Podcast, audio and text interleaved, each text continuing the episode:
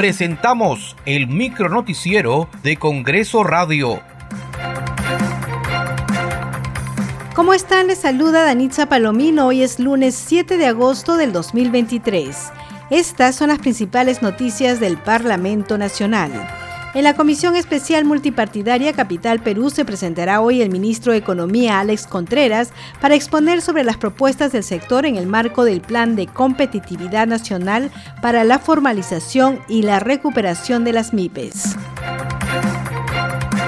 El presidente del Congreso, Alejandro Soto Reyes, asistió a la ceremonia por el Día del Juez y de la Jueza 2023, realizada en el Salón Vidaurre del Palacio Nacional de Justicia. El acto fue encabezado por la jefa de Estado, Dina Boluarte Segarra, y el presidente del Poder Judicial, Javier Arevalo Vela. Además, congregó a las principales autoridades de diferentes entidades estatales.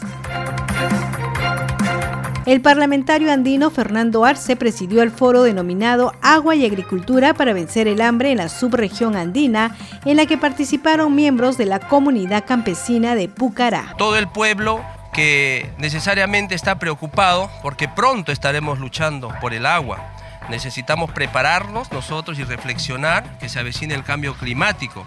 Y es por ello que nosotros como despacho estamos pidiendo a las diferentes autoridades conjuntamente con la comunidad para que el proyecto que ellos con bastante esfuerzo han realizado se pueda ejecutar lo más pronto posible.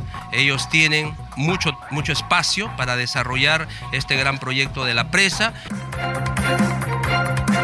La parlamentaria andina Leslie Lazo presidió el evento de juramentación del nuevo directorio de la Red Mundial de Jóvenes Políticos.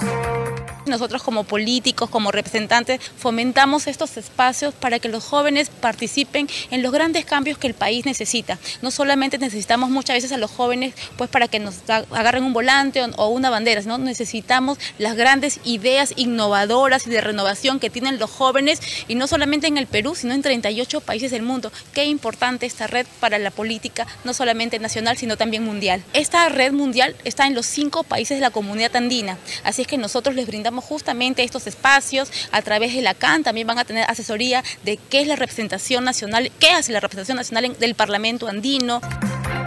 Muchas gracias por acompañarnos en esta edición, nos reencontramos mañana. Hasta aquí el micronoticiero de Congreso Radio, una producción de la Oficina de Comunicaciones del Congreso de la República.